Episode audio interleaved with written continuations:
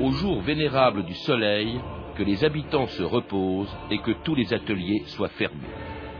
Décret de l'empereur Constantin en 321.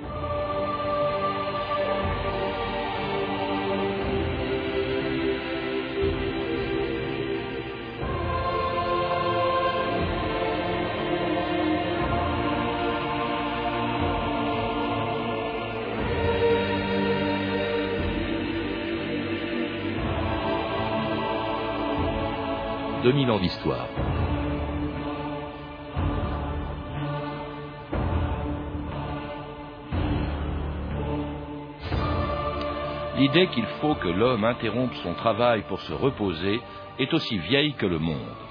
Dans leur pitié pour notre race naturellement vouée à la peine, les dieux ont institué des haltes au milieu de nos travaux, c'est l'alternance des fêtes, disait déjà Platon il y a 23 siècles.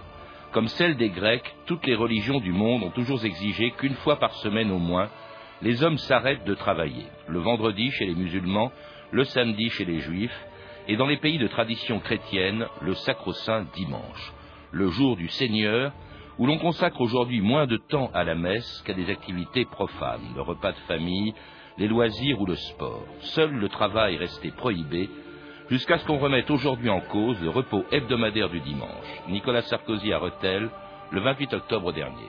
Je, veux le dire parce que je crois du fond de mon cœur. Pourquoi continuer d'empêcher celui qui le veut de travailler le dimanche? Si on ne veut pas travailler le dimanche, je le comprends parfaitement bien. Mais vous comprenez, quand je vois des manifestations de salariés pour avoir l'autorisation de travailler le dimanche, parce que le dimanche on est payé double, je me dis mais pourquoi on les empêche de le faire? C'est un jour de croissance en plus, c'est du pouvoir d'achat en plus, et les autres pays le font. Naturellement, je vois bien que le dimanche est un jour de famille, naturellement.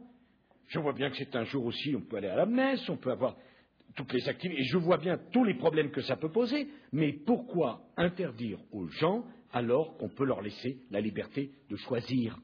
Alors une proposition de loi a été préparée, mais il faut que le parlementaire accepte maintenant de s'en saisir sans tabou. Et les parlementaires vont s'en saisir aujourd'hui ou demain. C'est l'occasion en tout cas de rappeler l'histoire de ce jour pas comme les autres qui est le dimanche. C'est ce que fait mon invité dans un livre publié aux éditions Ouest France il y a un siècle le dimanche. Dantec, bonjour. Bonjour. Alors, euh, dans votre livre, vous rappelez, photo à l'appui, ce qu'était le dimanche il y a un siècle, à la belle époque dont vous êtes un spécialiste et sur laquelle vous avez déjà beaucoup écrit, mais vous rappelez aussi que le dimanche c'était un jour de repos depuis longtemps. Dans l'Antiquité déjà, on était conscient de la nécessité d'interrompre son travail pour se reposer.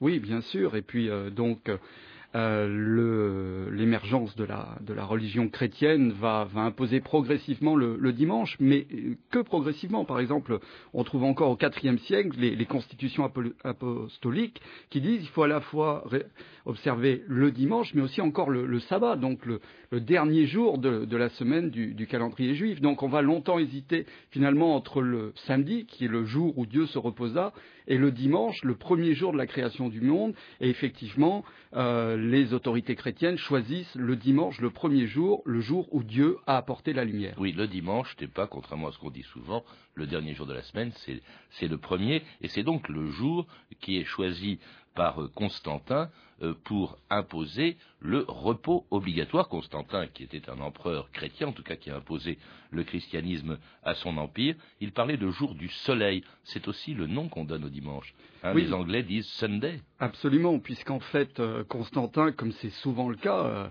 le, choix du jour de Noël est aussi très lié au solstice. Euh, Constantin finalement fait la synthèse entre l'ancienne tradition romaine, déjà un calendrier de, de sept jours, avec le dimanche, qui est le jour du soleil, puisque le calendrier romain est basé sur les planètes, sept planètes dont le soleil, à l'époque on considère encore que c'est une, planète. Donc finalement il fait la synthèse entre l'émergence de la, religion chrétienne et les anciennes traditions romaines. Et pour que les chrétiens puissent aller à la messe, comme ils le font depuis 2000 ans, le jour de la résurrection du Christ, Pascal Lismonde pour l'émission Le temps qui change de France Culture, le 24 janvier 1995. Le dimanche, vous allez à la messe Oui, c'est le dimanche, oui. Et, qu'est-ce que vous faites d'habitude le dimanche? À part la messe À part la messe.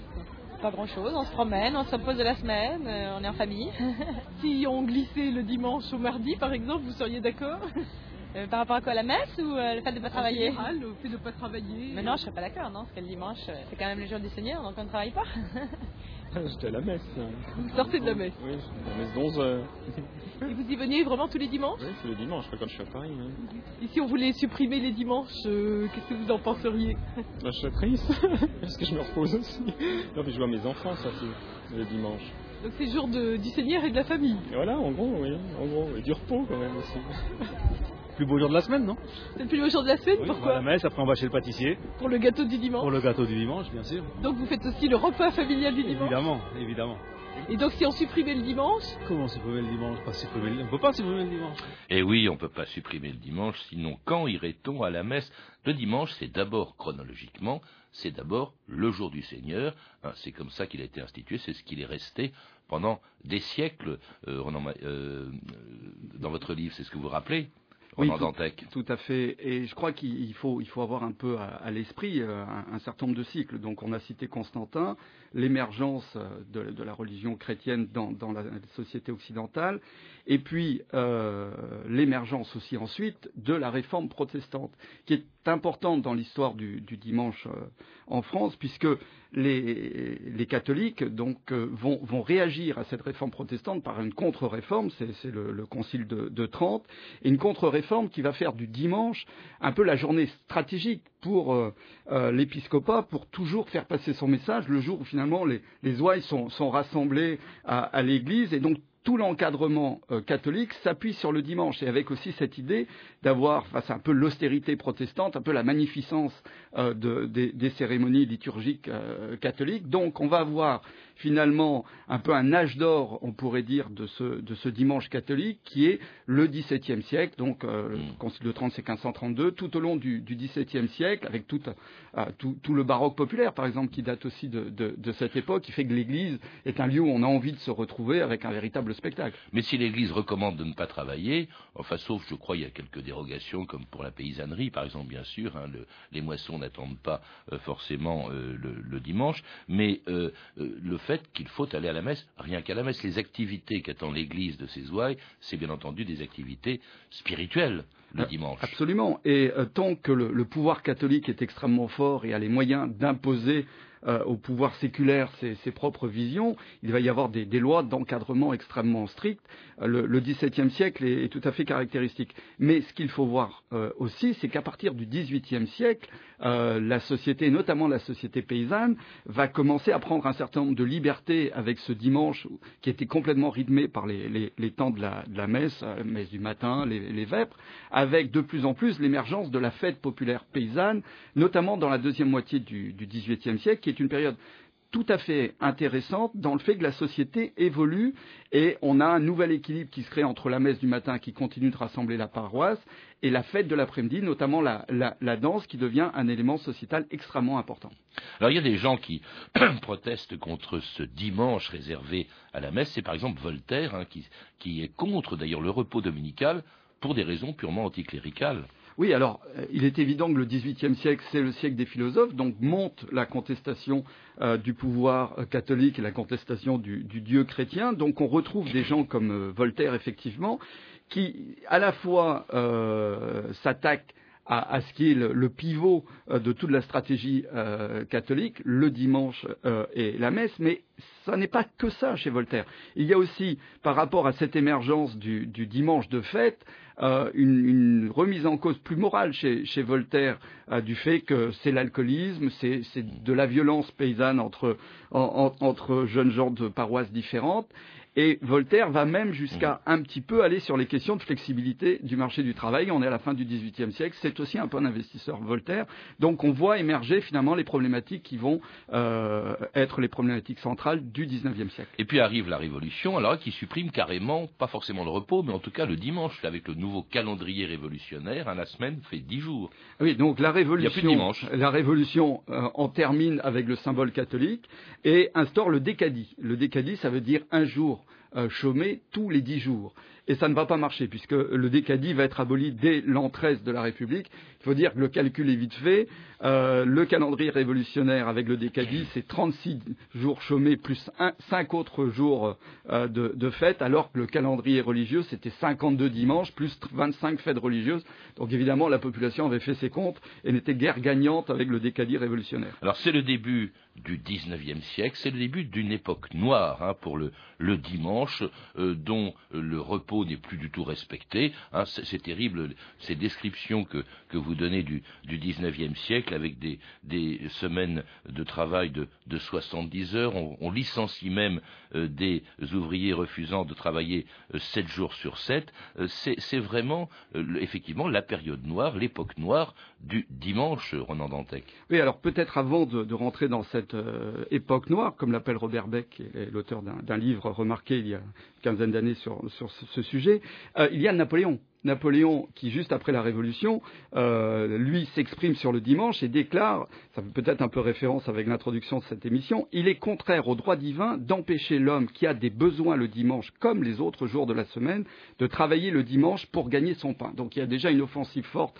même si dans le cadre du Concordat, mmh. Napoléon rétablit quand même le caractère euh, religieux du, du, dimanche. Et effectivement, après la tentative de Louis XVIII de, restaurer véritablement le, dimanche euh, sacré, à partir de 1830, on voit avec l'émergence du, du lumpen prolétariat et de la société industrielle une remise en cause extrêmement forte dans les filatures, euh, euh, dans, les mines, avec des gens qui se retrouvent à travailler environ 70-80 heures par semaine, 7 jours sur 7, et un durcissement permanent jusqu'aux années 1860-70. Et en même temps commence un combat, un long combat pour le rétablissement euh, du euh, repos hebdomadaire mené notamment par les socialistes, Édouard Vaillant, Jules Gued, Jean Jaurès, euh, qui finissent par euh, obtenir une loi, enfin c'est pas eux parce que certains d'entre eux sont morts, mais en 1906, une loi imposant le repos hebdomadaire le dimanche, mais avec des dérogations que refusent les syndicats.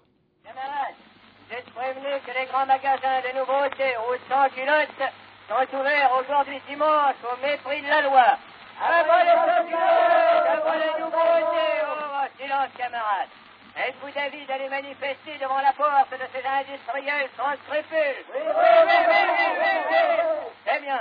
Mettons-nous en marche, en bon ordre, derrière la fanfare syndicale. En avant.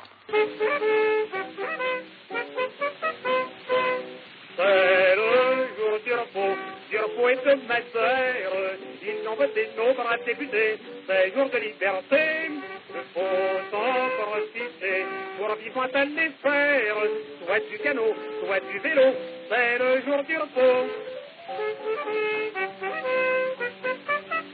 Et c'est une chanson de 1906, à l'année de cette loi imposant justement le repos obligatoire, mais on l'a vu, hein, il y a quelques patrons qui résistent, quelques patrons d'ailleurs qui profitent des dérogations, car cette loi de 1906, euh, Renan Dantec, elle a mis du temps à être appliquée, d'où les grèves d'ailleurs qui ont suivi. Oui, vous avez trouvé un document tout à fait remarquable.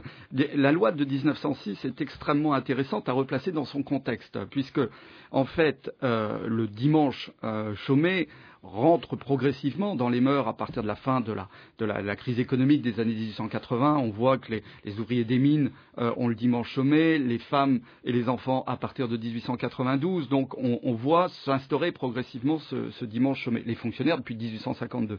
Mais euh, la grande manifestation du 1er mai 1906, préparée par la CGT depuis deux ans, n'a absolument pas euh, comme objectif d'obtenir ce dimanche euh, chômé qui est déjà un peu dans, passé dans, dans, dans les faits. L'objectif, c'est la journée de 8 heures.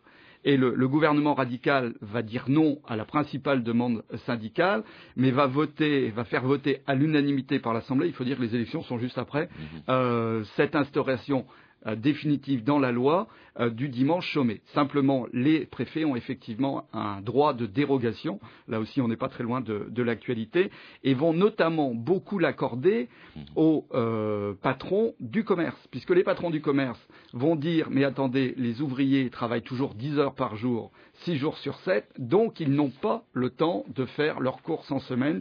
Ils ont besoin du dimanche et donc nos propres employés euh, dans, dans, les magasins doivent, eux, pouvoir travailler. Donc les préfets vont accorder énormément de dérogations, d'où beaucoup, beaucoup de manifestations à partir de 1907. C'est marrant parce qu'on est à l'époque quand même de la séparation de l'Église et de l'État, d'un anticléricalisme virulent, et là on voit côte à côte la gauche socialiste, les syndicats et l'Église abonder dans le sens d'un dimanche chômé, Romain Dantec. Oui, mais, Comme fina mais finalement, le, le, grand combat contre le dimanche catholique avait déjà eu lieu, puisqu'en 1877, euh, au début de la Troisième République, le, le gouvernement très anticlérical de l'époque, puisque euh, on, on, fait aussi le lien entre restauration de la monarchie et, euh, et, et mouvement euh, catholique, qui semble être toujours derrière le, un, un possible roi. Donc en 1877, la gauche et les, républicains vont voter l'abrogation de la fameuse loi de, de, de Louis XVIII. Donc il n'y a plus de jours euh, en France et notamment surtout pas le, dimanche. Et donc en fait, euh, c'est finalement grâce à cette loi qu'ensuite on peut rentrer sur un débat purement social,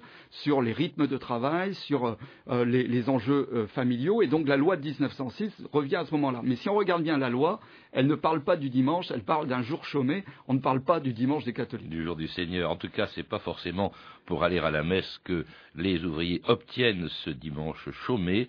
C'est aussi pour, on l'a entendu dans cette chanson, faire du vélo, du canot, faire aussi des repas de famille et puis une promenade dominicale, si possible loin des grandes villes, dans ce qu'on appelait des guinguettes, à cause du vin aigre qu'on qu pouvait y boire, le guinguet. On va faire une guinguette, un coin pour les amoureux, les sportifs et les pêcheurs à la ligne, le paradis de Bibi Pinson et l'Eldorado des chevaliers de la Gaule. Mais l'été, on foutra du monde, il y aura de la musique, de la gaieté et de l'amour. Bon, là, hop, le bar et puis la caisse. Faut pas oublier la caisse, hein. J'installerai l'éclairage indirect, comme aux Champs-Élysées. Ici Ah, ici, le dancing. On la fait, cette guinguette D'accord Et là-bas, au bord de l'eau, terrasse, hein, avec euh, guéridon, parasol et tout et tout. Je voulais vous faire une surprise dimanche. Laquelle ouais. J'ai invité les anciens copains de l'usine à venir en pique-nique. Citoyens, vous tous, avec vos parents, vos amis et connaissances, on vous attend le jour de Pâques. Le jour de Pâques est l'ouverture on se vise En avant la musique Du lundi jusqu'au samedi, pour travailler des radis. Quand on a fait sans entrain son boulot quotidien, subit le propriétaire, percepteur la boulangère, et trimballer sa vie de chien. Le dimanche vivement, on file à nos gens, alors brusquement, vous paraît charmant.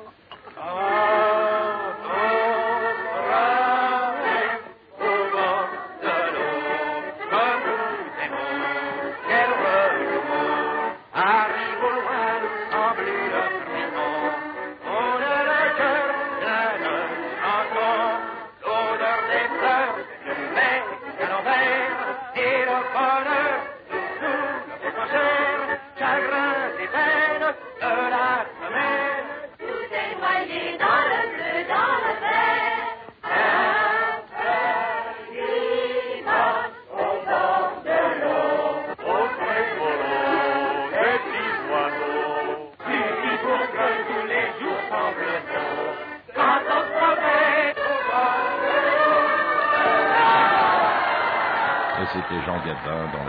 De Julien Duvivier, un film culte du Front Populaire, hein, qui se passe entre autres justement dans, dans, une guinguette. Les guinguettes, cela dit, elles existaient déjà avant le Front Populaire, dès le XIXe siècle, à l'époque de Maupassant, dont vous dites, il était l'ambassadeur des guinguettes.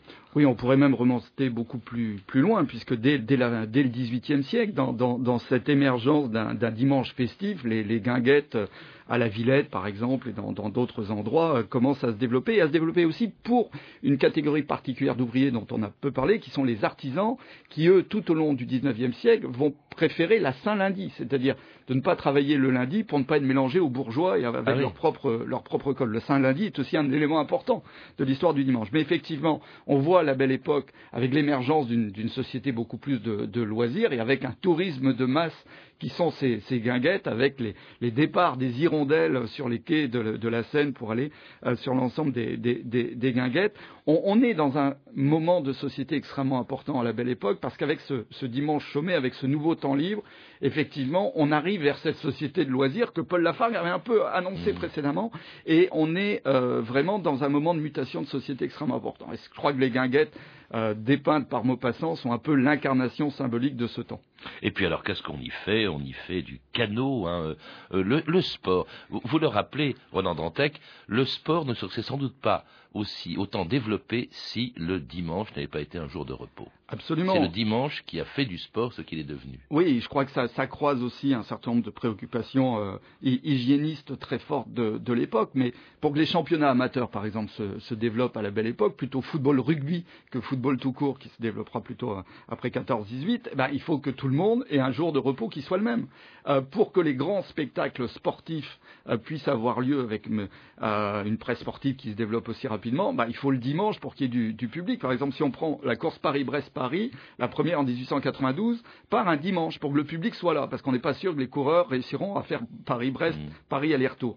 Et dix ans après, euh, la course part un vendredi, parce qu'on sait qu'ils vont mettre à peu près deux jours et demi, et euh, pour qu'elle puisse arriver le dimanche de nouveau à Paris devant une foule enthousiaste. Pas de chance, Garin arrive beaucoup plus vite que prévu, et on a les images dans la presse populaire d'un vélodrome totalement vide, puisqu'il est arrivé trop tôt, on le fera revenir l'après-midi devant le, public. Donc on a effectivement un certain nombre d'émergences d'une société de, loisirs, d'une société culturelle aussi. Grâce au dimanche, c'est le développement de la lecture, euh, des suppléments illustrés des journaux qui jusqu'alors s'adressaient plutôt à, des clientèles et à un lectorat assez, assez réduit. Là, on a un premier grand média populaire qui est cette presse illustrée sur laquelle je m'appuie énormément pour l'ensemble de mes, euh, de mes livres. C'est, le, le, le, livre à, un sou euh, qui permet d'être lu le, le, dimanche. Donc c'est vraiment une mutation. Le théâtre amateur aussi est extrêmement important.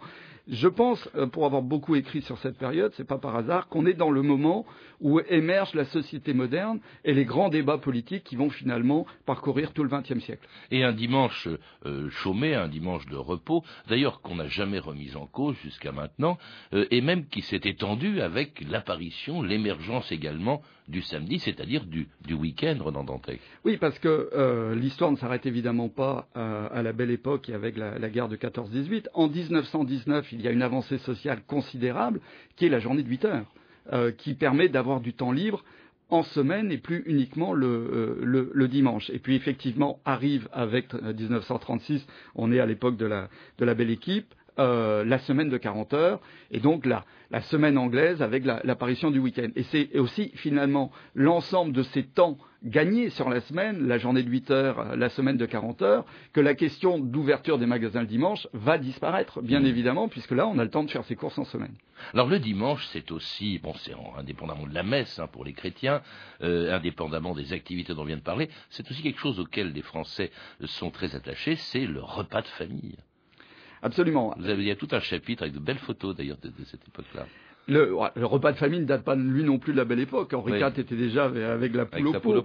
Mais euh, il est évident qu'on a un modèle de, société commun aussi au monde ouvrier et au monde bourgeois qui, se développe, qui se renforce. Et euh, il y a un accord entre la gauche et la droite sur les valeurs familiales. Hmm. C'est-à-dire que euh, la droite conservatrice, évidemment, euh, a besoin d'une famille unie autour des valeurs chrétiennes, mais la gauche a aussi besoin de militants en état de marche et se méfie beaucoup du dimanche de désœuvrement, de l'alcoolisme et d'ouvriers qui finalement ne sont pas euh, utiles aux, syndicats. Donc autour de ces valeurs familiales, il y a un consensus, de même qu'il y a un consensus autour de la question de la natalité. La France de la belle époque ne fait que très peu d'enfants. Donc il faut donner le goût de la famille, donner le dimanche finalement euh, aux ouvriers pour faire des enfants.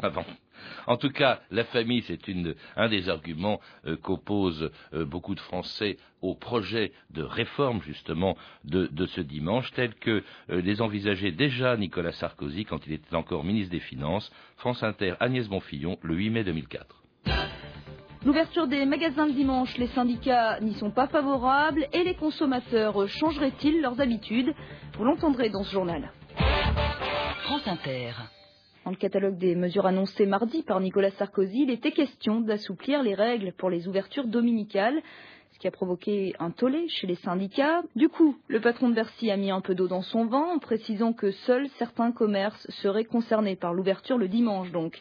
Et les consommateurs, qu'en pensent-ils? Est-ce qu'ils achèteraient plus avec des magasins ouverts le dimanche? Pas du tout, non, non. Si j'ai 700 francs à dépenser, euh, je sais pas moi, pour la semaine, c'est pas parce que c'est ouvert le dimanche que je vais dépenser plus, hein.